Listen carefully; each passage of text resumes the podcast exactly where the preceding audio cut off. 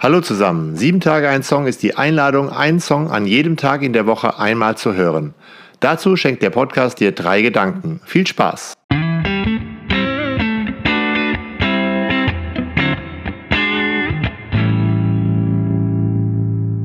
Sieben Tage ein Song, Folge 90. Blackfoes, alles Hetzing Zick.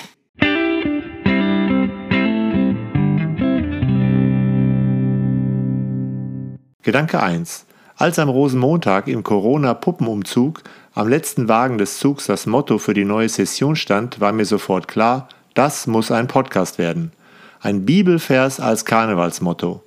Und dann kannte ich sogar schon ein Mottolied, allerdings war Alles Hetzing Zick von den Blackfoes auf einem Weihnachtssembler. Durch diese Kombination wusste ich sofort, wen ich für diesen Podcast fragen kann. Georg Hinz, Kulturreferent im Domforum, Mitarbeiter der Musikredaktion des Domradios und Mitorganisator der Kölschen Mitzing-Reihe Los Masinge. Wie hängen Weihnachten, Karneval und Bibel zusammen? Aber zuerst lohnt es sich, einen Blick auf den Dichter des Songs zu werfen, Hans Knipp der dieses Jahr seinen zehnten Todestag hat.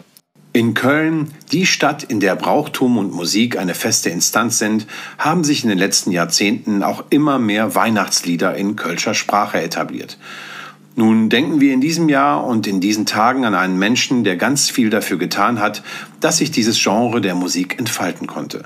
Wir denken an Hans Knipp, Zehn Jahre ist es her, dass er gestorben ist, auch wenn er sicher nicht für jeden ein Begriff ist. Man kann sagen, für die Kölsche Musik war er mindestens so wichtig wie Willi Ostermann. Unfassbar viele Lieder hat er geschrieben oder war die entscheidende Inspiration für die Entstehung.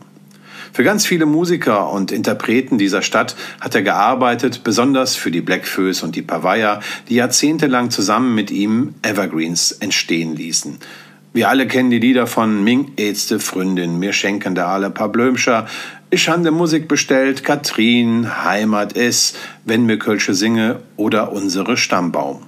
Es lohnt sich sehr, in sein Werk einzutauchen. Von den Menschen, die eng mit ihm zusammengearbeitet haben, hört man, er war ein besonderer Mensch, der Hans Knipp der sich selber nie in den Vordergrund spielte, der ein Beobachter war, der die Phänomene beschrieb und den Sinn suchte, der nach Worten fahndete und sie fand, um das Menschliche und das Leben zu verdichten in Liedern. Das war seine große Mission und letztlich Geschenk an uns alle, wenn wir diese Lieder hören und sie auf uns wirken und uns berühren lassen. Ein Lied, was ich im Advent nun wieder häufiger hören werde, berührt mich nach wie vor seit vielen Jahren und versetzt mich irgendwie immer wieder gleichermaßen in eine Mischung aus Nachdenklichkeit und friedlicher Ruhe. Es ist Alles Hetzing Zick von den Blackfoes aus dem Jahre 2004, erschienen auf der CD Kölsche Weihnacht Nummer 11, gesungen von Kafi Biermann. Die Strophen sind im ersten Teil, sagen wir mal, in dialektischen Versen aufgebaut. Es werden die Gegensätze beschrieben. Das ganze Leben zu sehen in seinem einerseits und andererseits, aber das mit einfachen Worten auszudrücken, das hatte es Hans Knipp angetan. Das Lied handelt also von den Gegensätzen, die das Leben so mit sich bringt. Geburt und Tod, Hass und Herzenswärme, Wahrheit und Lüge, das Glück und das Leid und es handelt vom Menschen, der sich diesen Polen ausgesetzt fühlt.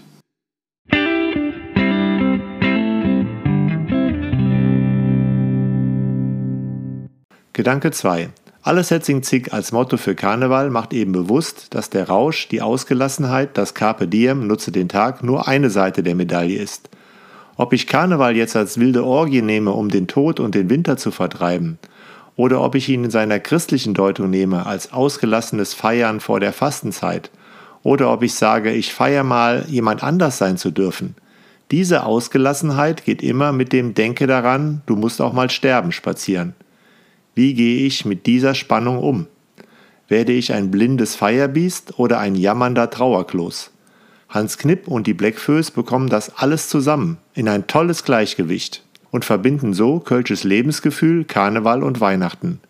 Mit Georg habe ich einen ganzen Vormittag über dieses Lied geschwärmt. Wenn man so zwischen den Zeilen schaut, da weiß man, das hat ganz sicher einer geschrieben, bei dem es nicht immer rund lief und der immer wieder nach dem richtigen Umgang mit den Dingen suchte. Denn es ist ja auch nicht so einfach. Zum Beispiel bei der Suche nach dem richtigen Weg, sich selbst zu finden, als Ziel zu sehen. Oder auch mal immer wieder die Dinge zu nehmen, wie sie sind, wie man ja in der Kölschen Redensart hier auch im Lied mit et kütt wie et kütt sich selbst so schön in Kurzform sagen kann. Oder es ist eine Herausforderung, so in der letzten Strophe beschrieben, auch tief in der Nacht die Fähigkeit zu haben, warten zu können und auf den neuen Tag zu hoffen. Wenn ich nur den Text betrachte und auf mich wirken lasse, das habe ich jetzt mal zum ersten Mal so gemacht, so ganz ohne die harmonische, schon ein wenig weihnachtliche Musik, da wirkt der Text schon eine Nummer härter und ich habe mich kurz gefragt, wie das Lied auf einen Weihnachtssampler gekommen ist.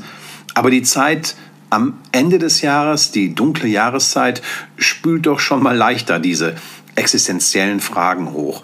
Die Fragen, die sich ja jede und jeder stellen kann und ob sie bewusst sind oder nicht, sie kommen unweigerlich für jeden Menschen.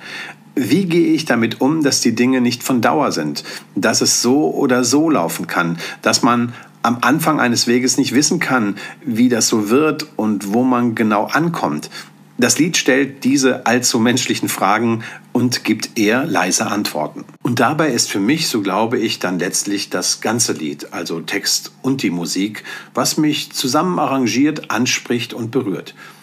Ich habe da so eine Ader, denn die dazu komponierte und arrangierte harmonisch-melancholische Musik mit einer schönen Melodie hilft mir, diese manchmal unangenehmen Fragen zu stellen und sie auszuhalten. Sie löst zumindest bei mir so etwas wie Wärme aus, Grundvertrauen und Gelassenheit, wie so ein tragendes Gefühl, es wird schon gut werden.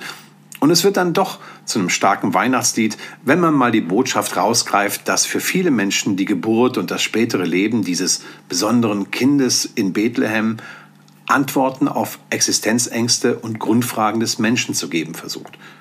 Die Botschaft von Hans Knipp und den Blackfoes in Alles Hetzing Zick verstehe ich also so. Wir können diese widersprüchlichen Grunderfahrungen des Lebens nicht vermeiden. Wir können die Unwegsamkeiten des Lebens nicht schönschleifen.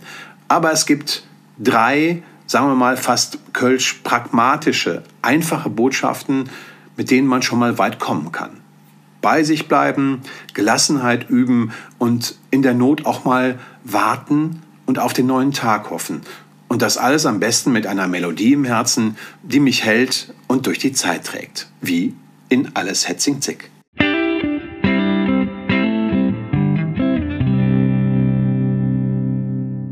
Gedanke 3. Vanessa ist Pfarrerin in Erang. Sie hat beim Hochwasser in Erang als Notfallseelsorgerin Großartiges geleistet und dabei Fotos gemacht. Und auf einem ist der Wuptus auf einem Wappen zu sehen der dortige Nubbel, der am Aschermittwoch beerdigt wird und am 11.11. .11. wieder aufwacht. Aber das Wappen steht auf dem Kopf. Pandemie, Hochwasser, Spannung in der Gesellschaft, vieles steht auf dem Kopf oder ist sogar verrückt. Wie bekomme ich da Ordnung rein?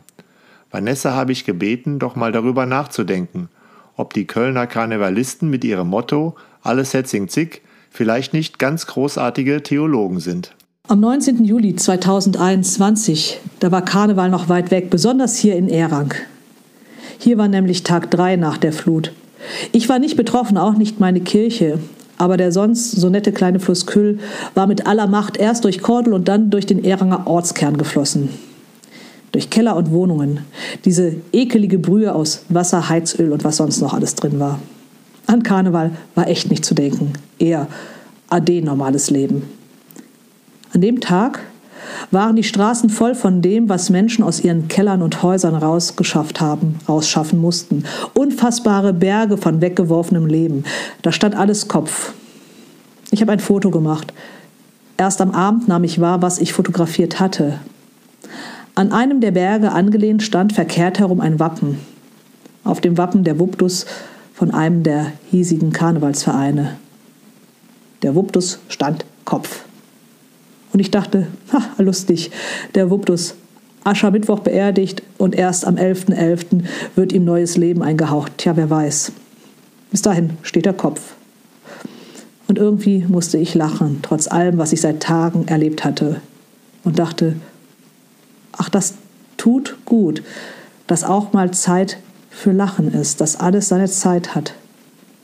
Schmunzelte dann noch über mich, dass mir ausgerechnet der Prediger einfiel. Und dann kommst du, Christoph, um die Ecke mit Black Föß und alles het sind zick und meinst im Nebensatz, was, wenn man mal davon ausgeht, dass die Karnevalisten ernsthafte Theologen sind, die den Prediger meditiert haben. Alles hat seine Zeit. Et Leid und et Glück, et Kütt wird Kütt. Alles hat seine Zeit. Das habe ich in diesem Sommer tatsächlich gelernt. Das Klagen hat seine Zeit. Das Schimpfen mit dem da oben, der den ganzen Driss zugelassen hat.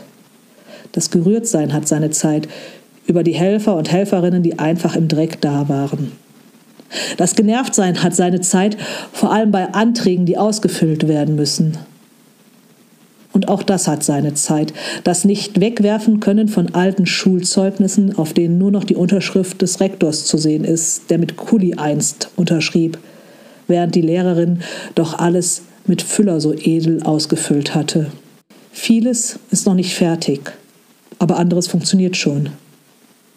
Es ist nicht immer die Zeit für Heiterkeit, aber es war im Oktober Zeit für ein trotziges, lebensbejahendes Erang leuchtet, eine Lichtaktion, in der der Ortskern mit bunten Lichtern, Lampions und Laternen lebendig leuchtete, strahlte und einfach war. Und zwar anders als tagsüber. Das tat gut. Also, was, wenn die Karnevalisten ernsthafte Theologen sind, die den Prediger meditiert haben? Ist das die richtige Frage oder ist es diese? Was, wenn die Prediger tief im Herzen ein heimlicher Karnevalist war. Denn eines haben sie zusammen. Blackfirst, der Karneval und der Prediger. Sie haben ein unfassbar gutes Gespür für das Leben, in dem nicht immer alles rund läuft. Sie haben ein Gespür für dieses unzeitgemäße Gleichzeitige, das immer passiert, dass die Welt manchmal Kopf steht, stehen muss, bis alles wieder zurechtgerückt ist und Platz für Neues ist. Und bis dahin hält alles singzig. Neben dem Driss und Geheul und dem Ärger und was da alles ist, da hat auch das Lachen seine Zeit. Allein schon, um Luft zu holen und der Hoffnung Platz zu geben. Ich meine, Prediger, Black First und Karneval, da geht was.